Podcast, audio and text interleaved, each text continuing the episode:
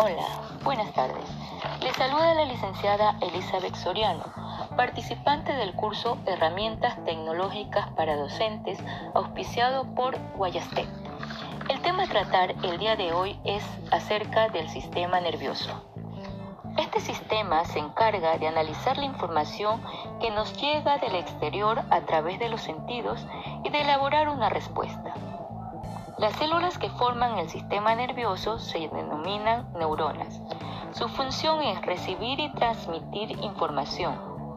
Las partes del sistema nervioso son encéfalo, médula espinal y nervios. El encéfalo a su vez se divide en tres partes que son cerebro, cerebelo y tronco encefálico. El cerebelo es la parte fundamental.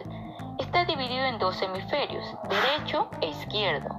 El cerebro controla los movimientos voluntarios, el habla, la inteligencia, la memoria y procesa la información que le llega. Aquí radica la voluntad. El cerebelo está situado en la parte posterior del encéfalo. Coordina el movimiento y el equilibrio. Controla los movimientos aprendidos como andar y montar en bicicleta. Encefálico une el encéfalo con la médula espinal. Controla de forma automática el funcionamiento de nuestros órganos, los latidos del corazón, la respiración, la presión arterial, la digestión, etc. La segunda parte fundamental del sistema nervioso es la médula.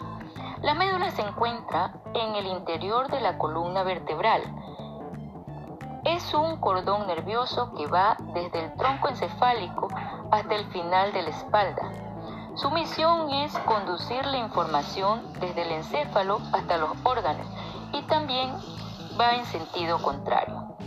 Elabora los movimientos involuntarios llamados actos reflejos, que son respuestas muy rápidas que realiza la médula espinal.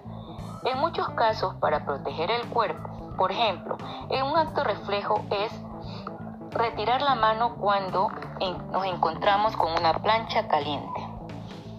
Como la tercera parte tenemos los nervios.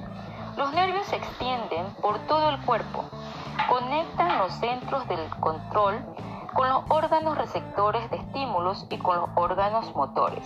Los nervios pueden ser sensitivos y motores.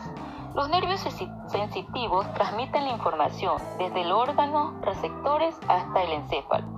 Los nervios motores llevan los impulsos del cerebro a los órganos reflejos. Son los responsables de los movimientos voluntarios. Recuerda, el sistema nervioso es la información que nos llega del exterior a través de los... Se despide de ustedes su amiga Elizabeth Soriano.